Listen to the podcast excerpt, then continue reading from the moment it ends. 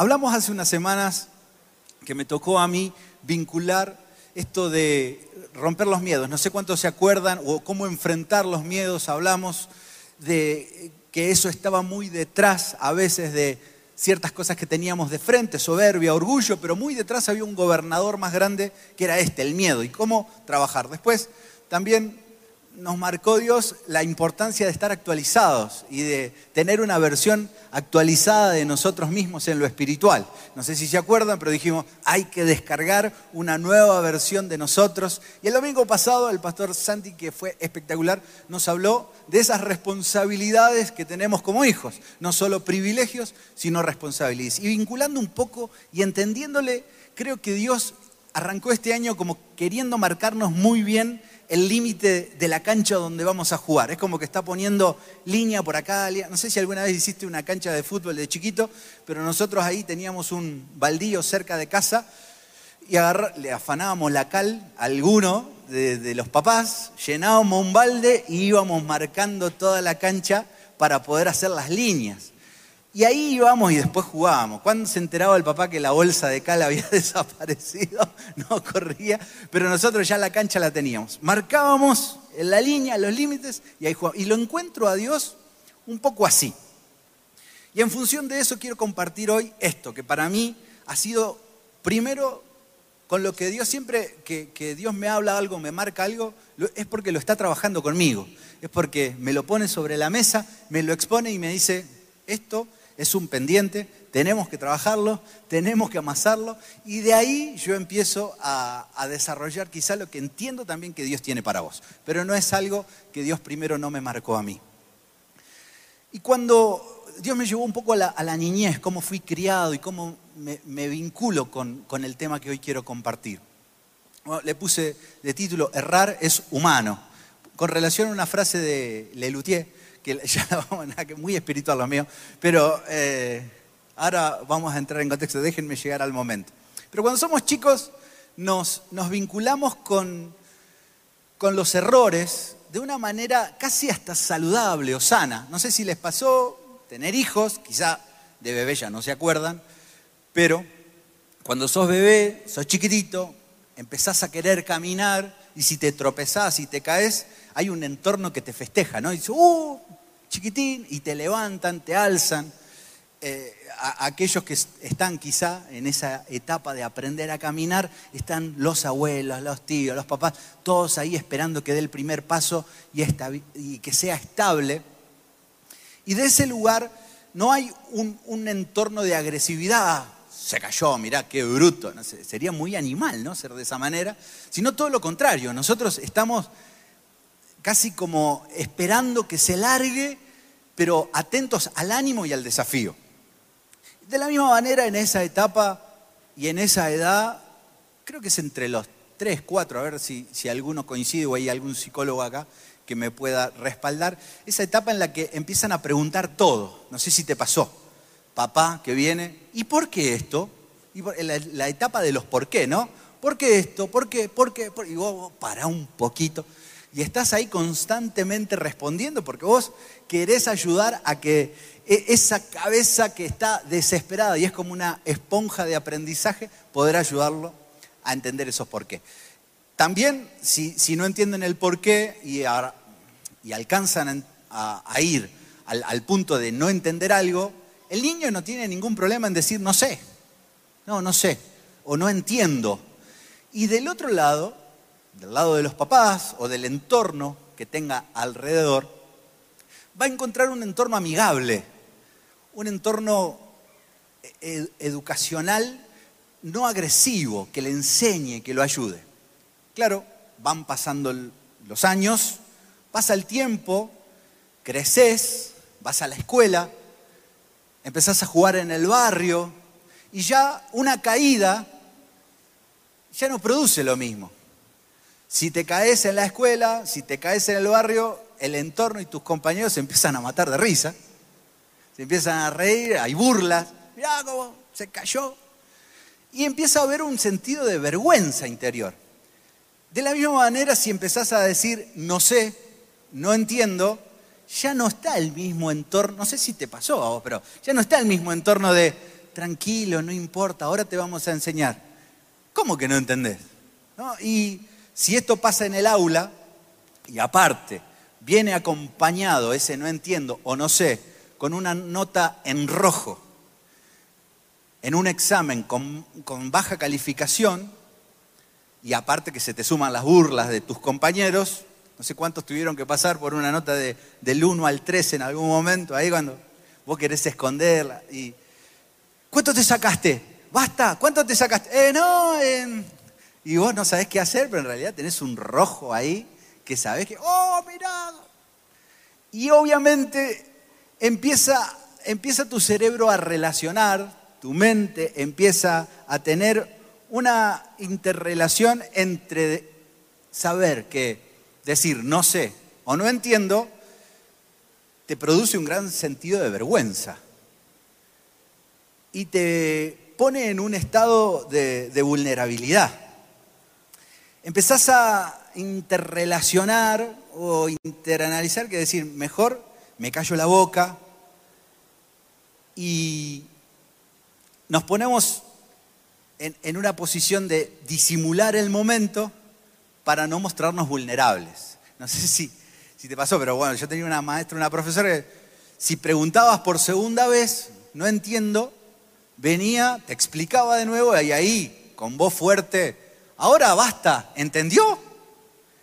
Y vos, ¿qué ibas a hacer si no habías entendido? Todos tus compañeros mirándote, aunque quizá ellos tampoco habían entendido demasiado. Pero vos como para no pasar la vergüenza y el papelón del momento decías, sí, sí, entendí. Y pones cara de haber entendido sin haber entendido absolutamente nada. Esto va pasando con los años y va estructurando un formato. Hay, una psicóloga que me encanta, después si tienen la oportunidad, búsquela, se llama Carol Derwick algo así, el, inglés mío no es muy bueno, pero perdón si la pronuncié muy mal, pero esta mujer es eh, profesora en Stanford, enseñó también en Harvard, y ella habla de, un concepto y un principio que es mentalidad rígida. Todos tenemos una gran parte de mentalidad rígida y obviamente el sistema educativo, como nos formó y nos enseñó, nos desarrolla una mentalidad rígida. Y tenemos que trabajar para tener una mentalidad de crecimiento. El concepto, bueno, quizá hoy no dé para desarrollarlo porque sería una prédica aparte de esta, pero si tienen la oportunidad de buscar, hay unos 40 minutos en YouTube de una entrevista que le hace el país y está traducida, que habla de este concepto, la importancia de tener una mentalidad de crecimiento y no una mentalidad rígida. Esto es lo que nos pasa con relación a cómo nosotros nos relacionamos con los errores. El sistema educativo, la crianza, el formato, el barrio, los amigos, nos muestra que no podemos mostrarnos vulnerables y que si metimos la pata, si erramos, por lo menos tapémoslo o disimulemos para que no seamos objeto de burla. En lo espiritual puede pasar lo mismo. Obviamente, la religión marca esto, ¿no? La religión nos enseña esto. Si vos erraste en algo y te equivocaste en algo, ¿qué tenés que hacer? En un ambiente religioso, tapá, no digas nada porque vas a perder posición, lugar, aunque te estés muriendo por dentro, preferible disimular. Santiago 3.2 dice esto, para alinearnos a todos y ponernos todos en el mismo nivel. Santiago 3.2 dice, todos fallamos, ¿cuánto? Me encanta esta traducción, porque dice, todos fallamos mucho. Como Pablo le escribe a los romanos, dice, por cuanto todos pecamos, o sea, no hay uno que se zafe, uno más grosso, uno más todos pecados, todos fuimos destituidos de la gloria de Dios, igual. Acá Santiago nos trae casi la misma reflexión. Si alguien nunca falla en lo que dice, lo cual obviamente no existe, solo Jesús, es una persona perfecta. No lo hay, solo Cristo. Capaz también de controlar todo su cuerpo. Así que ninguno de nosotros. Bienvenido al club de los errores. Decirle al que tenés al lado, bienvenido al club de los errores y de los fracasos quiero decirte que también sos imperfecto y por mucho, no por poco. No, no, pará, yo me equivoco, pero apenita. No, la Biblia dice que mucho. Yo soy imperfecto por mucho. Hace unos cuantos años tuve que hacer el renuevo de mi licencia de conducir. Tenía hasta ese momento un permiso para manejar auto y camioneta. Como tenía que renovar, dije, bueno, aprovecho y amplío la categoría. No estaba acá en Mendoza, no sé cómo será acá en Mendoza, estaba en Buenos Aires. Y en Buenos Aires, si vos querés ampliar, tenés que rendir un examen. Examen teórico y examen práctico. En el teórico me fue excelente y ahora les cuento la historia del práctico. Fui, dije, bueno, no tenía moto. Yo había manejado ciclomotor, dos tiempos, acelerás y salís, nada más que eso. Cerca al lugar donde rendías el examen, había un lugar que te alquilaba con lo que vos podías rendir el examen. Entonces dije, bueno, no tengo moto, pero puedo alquilar. Llegué al lugar, pregunto, mirá, quiero ampliar ahí, el, ya tenía turno, horario, todo. Y me dice, sí, mirá, lo único que no tengo moto chica. Y dije, bueno, ¿cuán grande es? Y me dice, tengo esto. Cuando miro el esto, era una jagua gigante, un monstruo así, pseudo chopera, un coso, por lo menos para mí era enorme, con cambio, con embrague, con todo. En mi vida había manejado una moto con cambio y en mi vida había soltado el embrague de una moto. Pero dije, esto no puede ser más complicado que un auto. Si en un auto vos tenés freno, acelerador, palanca, volante, tenés más cosas para estar atento, la moto tiene que ser fácil. A ver, explícame un poco cómo se mete primera, porque yo sabía que el examen no podía ser más de vaya para adelante, vuelva para atrás y se acabó y listo. O sea, arrancá y listo. Es más, me había dicho, yo te la llevo en marcha y te la pongo ahí, porque tenía una pata así gigante, para arrancarla ni siquiera hubiera podido arrancarla. El flaco me la arranca, me la llevo al lugar y sin miedo al éxito miro a la oficial que me iba a tomar el examen, con la carpeta, con la planilla, me mira con semejante moto que apenas la podía mover porque había que ir arrastrándola así, era enorme. Cuando la veo, percibo que cerca de ella había unos conitos. Ya ahí se puso rara la cosa. Porque los conos no solo estaban sobre una línea recta, sino que estaban, para mi percepción, demasiado cerca uno del otro, muy cerca. Creo que en algún momento lo he contado, en la escuela de familia esto lo he contado, pero estaban los conitos uno muy cerca del otro y me dice, bueno, mira, el examen es el siguiente, tenés que arrancar, pasar por los conos en zigzag, y no tocar con los pies el piso. O sea, en equilibrio absoluto. Instantáneamente un sudor helado me corrió por la espalda, el corazón se me aceleró. Recuerden que hasta ese momento en mi vida había yo manejado una moto con cambio, nunca. Para el que maneja moto con cambio, dice, eh, pastor, es re fácil. Claro, pero nada, cero, ciclomotor, solamente así y nada más. Dije, bueno, esto no puede ser más complicado que solo probar. Puse primera, como me había explicado el flaco, moví ahí, y claro, el embrague lo tenés acá. Y el flaco me dio un detallecito importante. Fíjate, me dice, que cuando largues, tiene un recorrido medio raro, me dice. Ya ahí estábamos complicados. Como que te larga el embrague demasiado rápido. Guarda, me dice. Flaco, dame una mano. Entonces, bueno, le apunté más o menos, dije, voy soltando despacito, como en el auto, y bueno, vamos tratando de equilibrar. Y bien solté el embrague, la moto fue despedida directa hacia la oficial. No estaba muy lejos, así que mucha velocidad. No, me llevé puesto la mitad de los conos y terminé, no caído, pero abierto de pierna, con la moto toda desparramada acá y la oficial mía enfrente. No solo estaba rindiendo yo, había una multitud esperando para rendir también. De los nervios lo único que podía hacer era reírme. Estaba tan nervioso de lo que obviamente ya no había manera de salvarlo, que me reía, me reía y la oficial se enojaba cada vez más. estaba como, querido, ¿cómo vas a hacer una cosa así? La moto en marcha, girando la rueda, tirada de costado y la oficial diciéndome, apagala. Yo no sabía ni cómo se apagaba. Así que ella agarra la llave, la para la moto y agarra el sello rojo. Estás completamente desaprobado. Anda flaco y practica y volvé. Claro, en el momento me reí, pero después me di cuenta que la percepción del lugar había sido un completo papelón, a lo cual instantáneamente la vergüenza te, agarra y te invade. Saqué el monstruo ese gigantesco, lo devolví, gracias por, la moto, encima tuve que pagar. Y me fui, la verdad, un poco cabizbajo, un poco desanimado con relación a querer ser Valentino Rossi y decir, bueno, esto no, no va a poder ser en mi vida.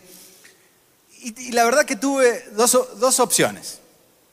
Podía ir y decir, las motos no son para mí, se acabó acá, dame la licencia para auto y para camioneta, que esa ya la tenía aprobada, y abrazar el error con todo el corazón, el cual ya había sido, o, que fue lo que hice, ir, practicar, aprender, enfrentar ese error y aprobar. Fui a los días y para bendición mía, en el lugar donde alquilaban, ahora sí había una moto un poco más chiquita. Gracias a Dios pude agarrar y pasé esos conos de una manera excelente y me pusieron, me pusieron el sello verde de aprobado. Y hoy tengo en mi licencia, él puede manejar moto. No sé con qué experiencia, por las dudas nunca me presten una moto. Voy de acompañante, de acompañante sin problema. Pero aprendí ese día que tenía esa, esa posibilidad. Enfrentar el error o darme por vencido y no enfrentarlo. He conocido personas que han tenido que rendir este examen de manejo, los han bochado, los han desaprobado y nunca más volvieron a pisar. No sé si conoces a alguno de esos que, no, yo esto no lo voy a poder hacer examen de manejo o algún otro examen en la facultad, cuando tuviste que rendir tu primer final, cuando tuviste que ir a hacer una entrevista de trabajo y te echaron diciendo, bueno, te vamos a llamar y dijiste, listo, no voy nunca más a una entrevista porque yo no voy a calificar nunca y abrazás el error porque fuiste formado, recuerden, con una estructura que relaciona el fracaso y el error como mostrarme vulnerable y como me muestro vulnerable, necesito disimularlo y taparlo. Esto se le llama, en este contexto de, la psicología, una mentalidad rígida, ¿no? Alguien que no puede relacionar, relacionarse bien con los errores. Nos cuesta reconocer los errores, nos cuesta reconocer los fracasos y tendemos a esconderlos o a disimularlos. Es verdad. Hoy quiero que juntos podamos reflexionar y sanar esta relación que tenemos con los errores. Ahora, yo te hablo de errores y lo primero que pasa es que no encontramos ninguno. Difícilmente, muy allá abajo. Tenés que tener muy equilibrado la autoestima, muy equilibrada tu percepción hacia vos mismo para decir, sí, yo, la verdad que en esto, ¿sabés quién ve muy bien los errores? El que tenés al lado. Tu esposa, tu esposo. ¿Y qué pasa cuando te marca los errores? Saltamos con autodefensas de todos colores. Hoy quiero que podamos avanzar y podamos decir, yo voy a crecer y voy a avanzar de estos errores. El primer punto es, tenemos que aprender de los errores. Yo tengo que aprender de, mis errores. Nuestros errores son nuestros mayores maestros y podemos tener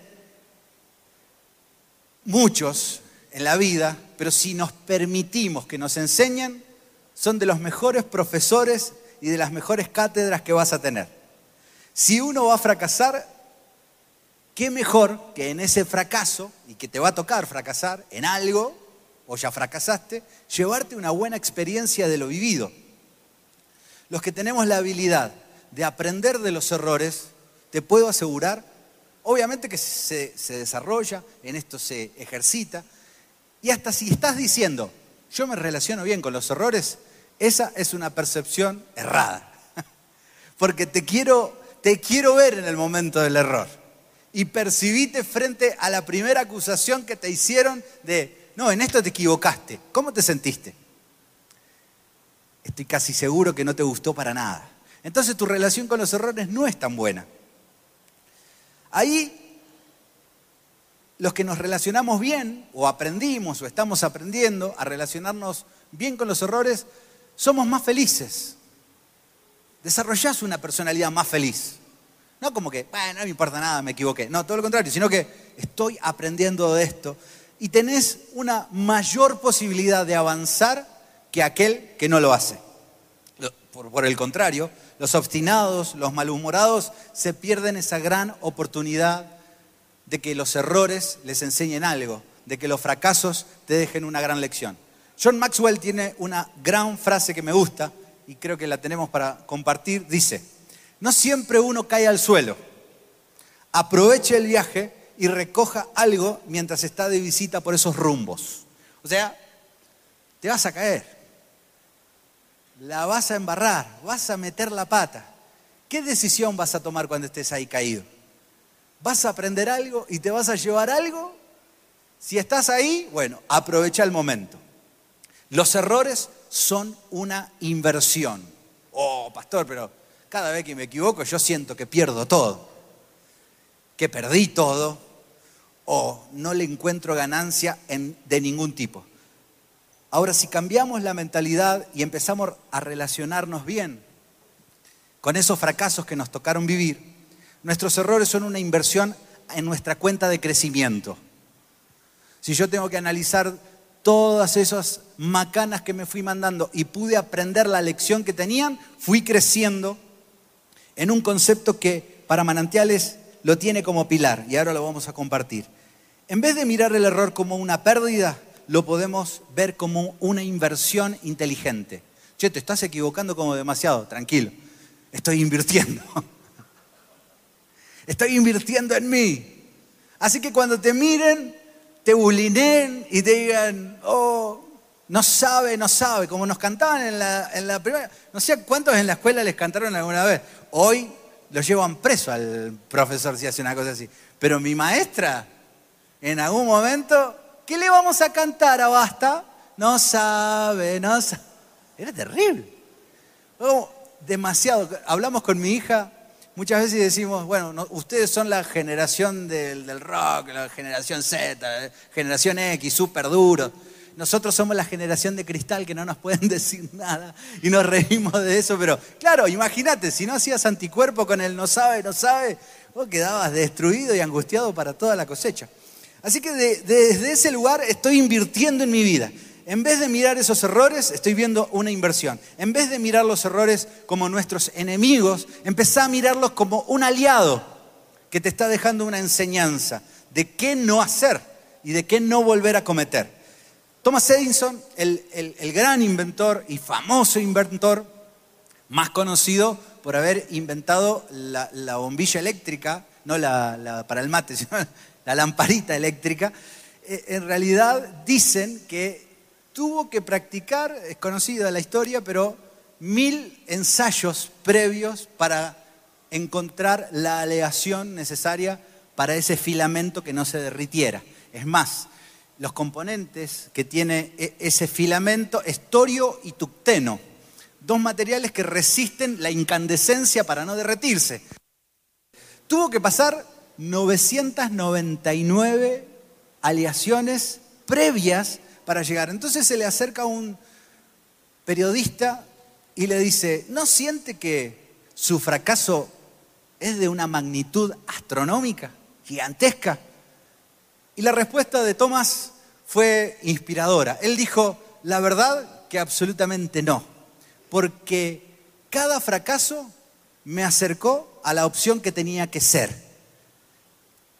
En vez de verlo como 999 fracasos, él vio como 999 pasos para llegar a lo que hoy muchos en casa todavía disfrutamos. Ya hoy queda medio de lado por el LED, pero hasta muy pocos años disfrutamos ese invento que le llevó 999 fracasos. Proverbios 24, 16 dice así, los justos podrán tropezar siete veces, pero volverán a levantarse tenemos que pensar que vas a perder alguna batalla.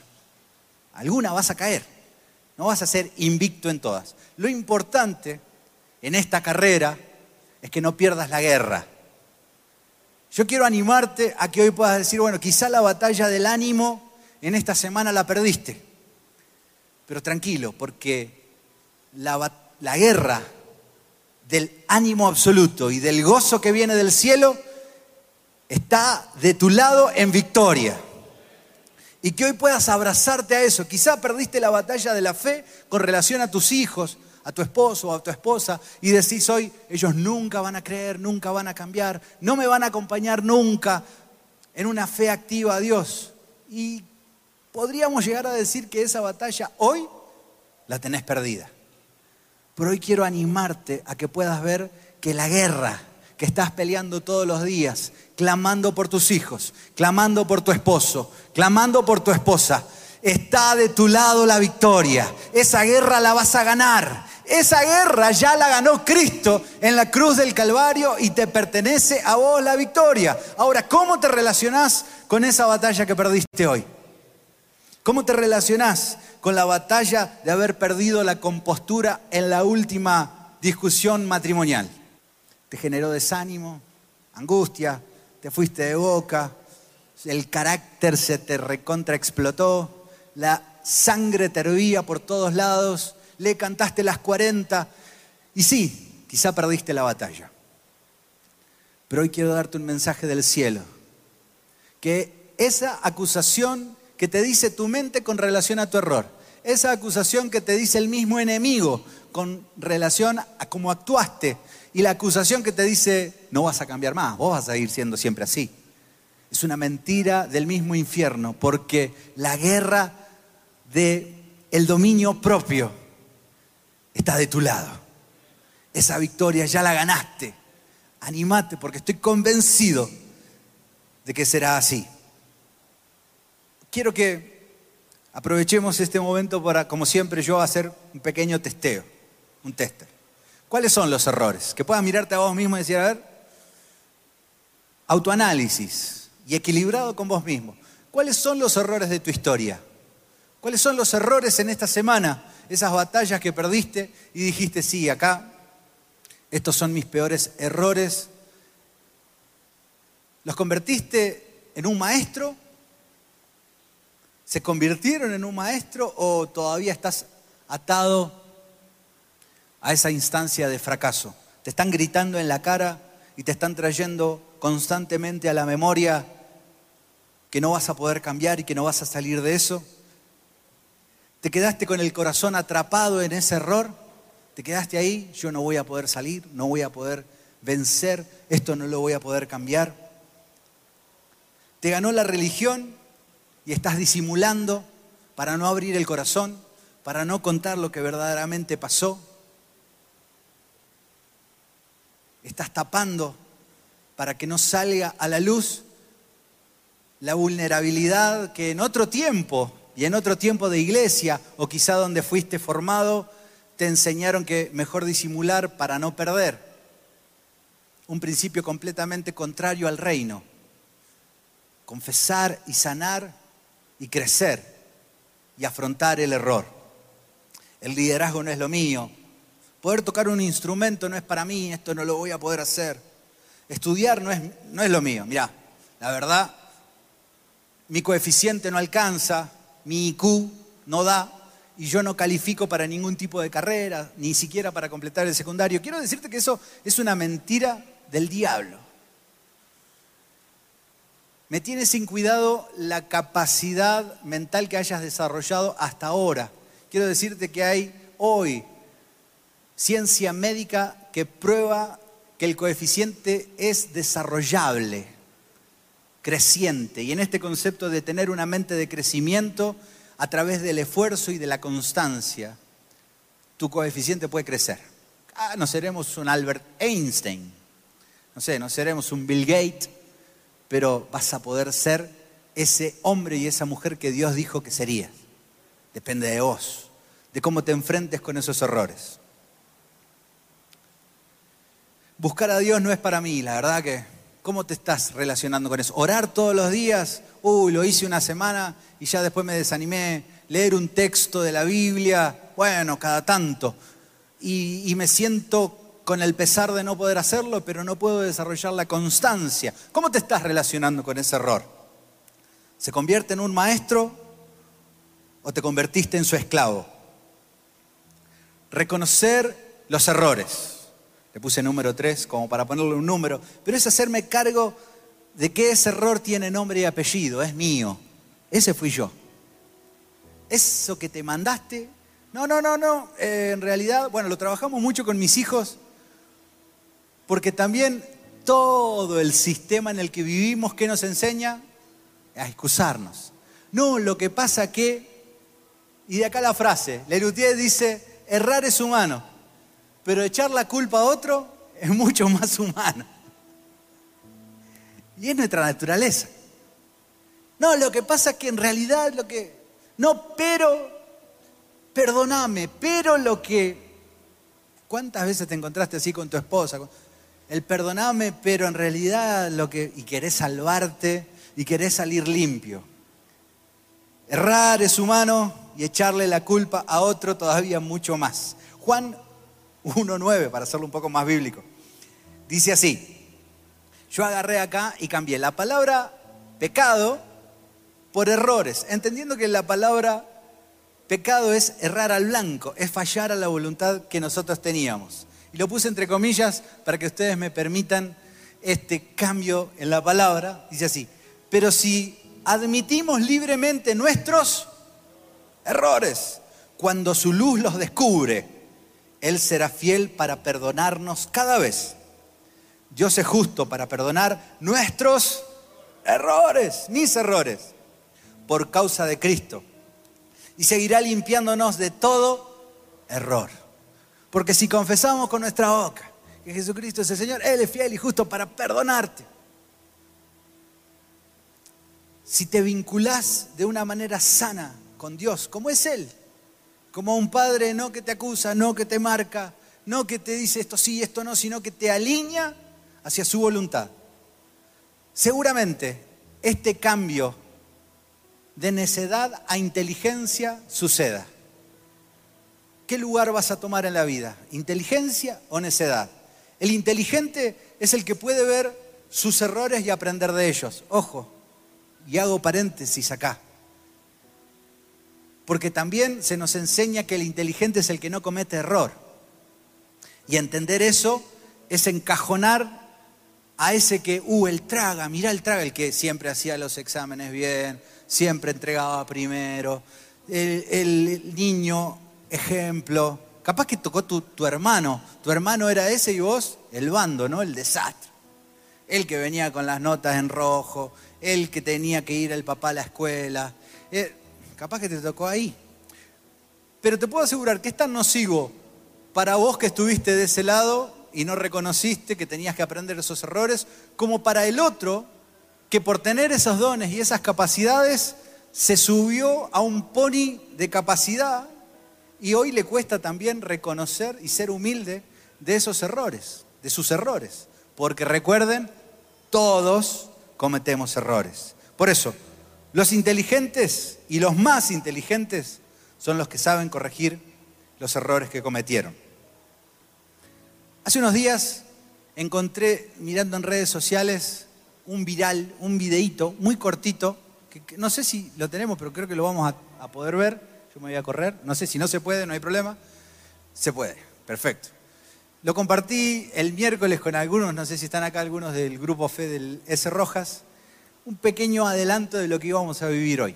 No me sé portar bien. Si te sabes portar bien, nada más pórtate bien. No puedo. Sí puedes. Enséñenme. ¿Cómo se porta bien? Haciendo caso. ¿Cómo es? Haciendo caso. Nunca voy a hacer caso. Por la duda, al final dice, nunca voy a hacer caso. Le salta. Por un lado, ¿cuántas veces te encontraste con esta niña? Yo miraba y la verdad que me veía a mí. Enséñenme. ayúdenme, sáquenme de este error en el que me metí solo, pero sáquenme de este fracaso en el que estoy hasta acá. Ayúdenme, pero y cuando viene tu líder, viene tu pastor y te dice, pero mira, alcanza solamente con que hagas caso. Ahí te saltó el orgullo, la soberbia y dijiste, nunca voy a hacer caso. ¿Cuántas veces nos encontramos con los errores desde, ese lugar? inteligente o necio. necio es aquel que sigue haciendo las mismas cosas esperando obtener un resultado diferente. ¿Te encontraste en ese lugar? Y bueno, no, no, pastor, a mí me va bastante bien. A ver, si hay ciertas áreas en tu vida que están como la de la nena, enséñenme, vinieron, te las marcaron y le hiciste la vuelta larga a la obediencia y dijiste, "Mm, más bien, bueno, eh, y claro, después te viste en una complicación y venís a tu líder y decís, mirá lo que me está pasando, tengo la suegra que se me mete a la casa y no la puedo sacar, pero no te animamos a que te mudes y que salgas y que puedas tener tu... No, es, pero es que no me da la economía, enséñenme. ¿Cuánta realidad en 20 segundos?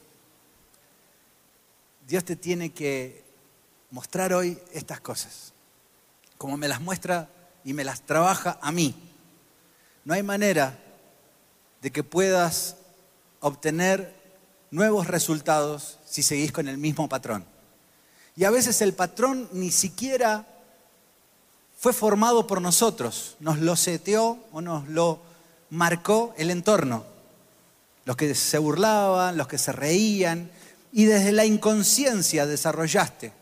Esos que te dijeron, no hables, no digas, disimulalo. Esa vergüenza que pasaste en algún momento hizo que te relaciones con los errores de una manera muy poco saludable. Proverbio 26, 8 dice, el perro vuelve a su vómito y el necio insiste en su necedad. Para poder avanzar tenemos que decidir por la excelencia. Y acá me encanta manantiales, porque tiene esto como un pilar. La excelencia es esa que nos, no nos pone en un papel de perfección o de perfeccionista, para nada. Nos hace el ejercicio de una mejora continua, desde el lugar donde estés, desde el espacio donde te toca hoy, sin más ni menos, ni mirando al otro y diciendo, uy, ¿por qué él puede y yo no? Ni mirando al que está abajo y diciendo, mira qué mal que está ese y mira qué bien que estoy yo. En ninguno de esos espacios. En el lugar de que me miro a mí mismo, me miro yo y digo, desde este lugar, ¿cómo puedo mantenerme en una mejora continua? No perfecto, mejorando constantemente. Para poder avanzar tenemos que decidir que la excelencia sea una constante en nosotros. Existen pocos maestros como la excelencia y que nos pueden mantener en este ejercicio. Nos agudiza, nos afila y nos hace no volver a cometer esos mismos errores. Quizá cometas otros, pero pastor, ¿en algún momento voy a dejar de cometerlos? No. Bienvenido al club de los que se equivocan. Bienvenido al club de los imperfectos. ¿Y de los imperfectos por cuánto? ¿Por poco o por mucho? Yo soy de los que por mucho. Todavía tengo en mi memoria grabada la cara de la oficial mirándome, como diciendo, la, la- la embarraste, flaco, ¿cómo vas a venir con una moto sin saber manejar? ¿Qué te viene a la memoria en cuanto a los errores? ¿Qué te salta ahí? En cuanto a los desafíos que intentaste y fuiste como el cangrejo para atrás. ¿Qué viene ahí cuando Dios te dijo, tenés que ser excelente y no te animaste y no le creíste? Muchos se enojan cuando cometen errores y no aprenden absolutamente nada de ellos. Otro, por otro lado, se bloquean psicológicamente, como estos que no se animan a rendir el examen. Dios te desafió a que formes una familia. No, no, pero estoy bloqueado. Cometí un error allá en el pasado y yo no puedo enfrentarme a esto nunca más. Dios te desafió a que emprendas, a que te animes a avanzar hacia... No, no, es que yo volqué un negocio y yo hoy ya no puedo. ¿Cómo te estás relacionando con ese error? No puedo ser un buen padre, una buena madre, no puedo ser un buen líder porque los fracasos del pasado y los errores del pasado persiguen mi memoria y no me dejan avanzar.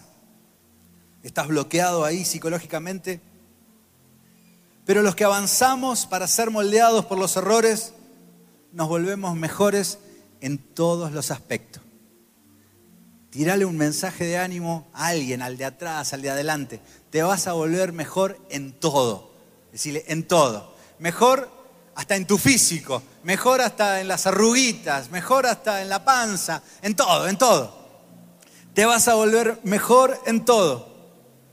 Un hombre que nunca, o una mujer que nunca han cometido un error, es un hombre o una mujer que nunca ha intentado absolutamente nada. ¿Estás dispuesto a intentar? ¿Estás dispuesto a creerle a Dios de que Dios te trajo a esta casa para desafiarte, para animarte? Dios te dio este espacio para que este pedacito que depende de vos, que es la voluntad de decidir de cómo relacionarte con esas metidas de pata, pueda ser sana en vos. Todo lo demás lo hace Él. El milagro, la gracia, la misericordia, la oportunidad, te la va a dar Él. Pero esta parte la tenés que hacer vos. Yo hoy quiero hacer un llamado a todos aquellos que reconocemos que tenemos una mala relación con los errores. ¿Y cómo me doy cuenta, pastor? Porque la verdad, venís hablando hace 20 minutos y yo creo que no tengo ninguno.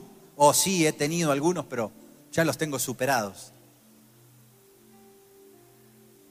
Acordate, si te encontrás en muchos aspectos de la vida en el mismo lugar, en la misma instancia, con los mismos fracasos, estás como el necio, queriendo obtener resultado haciendo lo mismo. Ahí está el primer patrón. No he podido cambiar mis patrones de cómo evolucionar en mi relación hacia otros, en mi relación hacia Dios, en mi relación a los negocios, en mi relación a mi esposa, a mis hijos, con mi relación a los afectos, con relación a mi profesión y me he quedado los últimos 10, 15, 20 años clavado en esto. ¿Podría decir que estoy mejor que otros? Sí. ¿Y eso es justificativo para sentirte bien? No. Porque te tenés que sentir desafiado. En Dios constante. Eso se llama excelencia. Mejora continua. Y a eso fuiste llamado hoy, a esta mañana. Así que el primer patrón que hoy vamos a sanar y orar a Dios es para aquellos que se relacionan muy mal con los errores. Que yo fui muy avergonzado en la escuela, pastor, en el jardín me hacían bullying. Dios puede sanar tus memorias. Dios puede sanar tus recuerdos. Depende de vos si le abrís el corazón a decir, tengo que sanar. Es más, reconozco que por todas las burlas que recibí, desarrollé una autodefensa que es el sarcasmo. Y soy de los muy sarcásticos. En casa practicamos, hacemos competencia de sarcasmo con mis hijos. Y tengo que corregirlo y tengo que trabajarlo y bueno, ahí como que lo disfrutamos porque es parte de nuestra característica, pero también cuando voy a la raíz, ¿de dónde nace? Cuando voy más profundo, ¿de dónde, de dónde nace esa costumbre de enojarte, de burlarte, ¿No será una autodefensa a lo que sufriste en algún momento? ¿De dónde nace eso de quedarte callado y enojado y no decir nada o quedarte solo callado? Quiero que vayas bien, bien, bien, bien profundo y puedas decir, sí, quizá ahí atrás. No aprendí a relacionarme bien con ese fracaso y con ese error y hoy todavía no puedo superarlo y no he avanzado en esta área.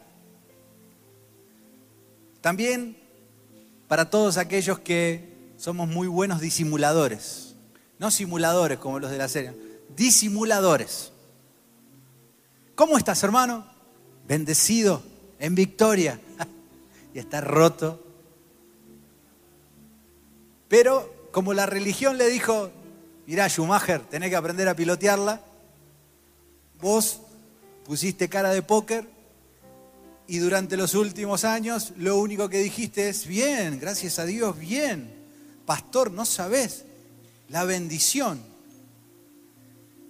Y disimulás y te acostumbraste y se te hizo una costumbre, se te hizo un patrón conductual en tu vida y ya disimulás con el pastor, con el líder, con todos.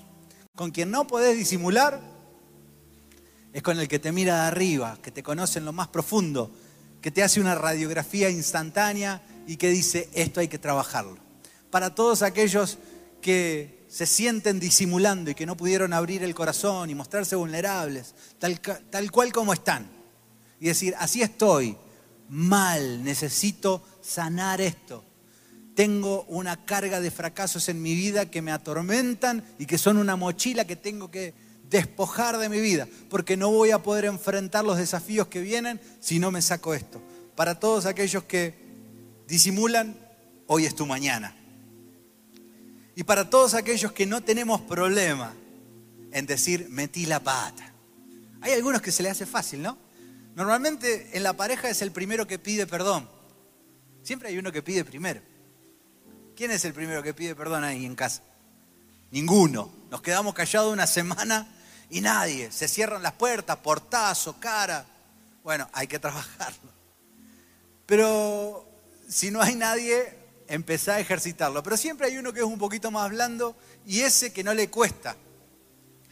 Y reconoce rápido el error, a ese también que entendió que metió la pata y que tiene que aprender de no ese error, de ese errorazo, de esa moqueada que te mandaste en esta última semana. ¿Qué hiciste? Hoy el Espíritu Santo te trajo acá para que aprendas un nuevo patrón de solución rápida. A, todos aquellos que queremos abandonar la necedad. Yo no quiero ser de los necios. Yo no quiero llegar al cielo y que tenga salvación, pero al encontrarme con Jesús, al encontrarme con Él, me diga, podrías haber hecho más. Pero no te animaste, te quedaste en el mismo patrón queriendo obtener los mismos resultados. Y que me encuentre necio, salvo pero necio. ¿De qué me serviría? Hebreos 4:16 dice así. Así que acerquémonos con toda confianza al trono de la gracia de nuestro Dios. Allí recibiremos su misericordia y encontraremos la gracia que nos ayudará cuando más la necesitamos. Así que confiado hoy, sin acusación, sin palabras de condenación que vienen a tu vida, si eso está sonando en tu cabeza, te quiero decir que eso viene del mismo enemigo, del mismo infierno. Porque hoy podés entrar confiadamente al trono de la gracia, correr a Él. A ese que siente que necesita caer una vez más, una vez más, rendido en el trono de la gracia. A ese llamo hoy.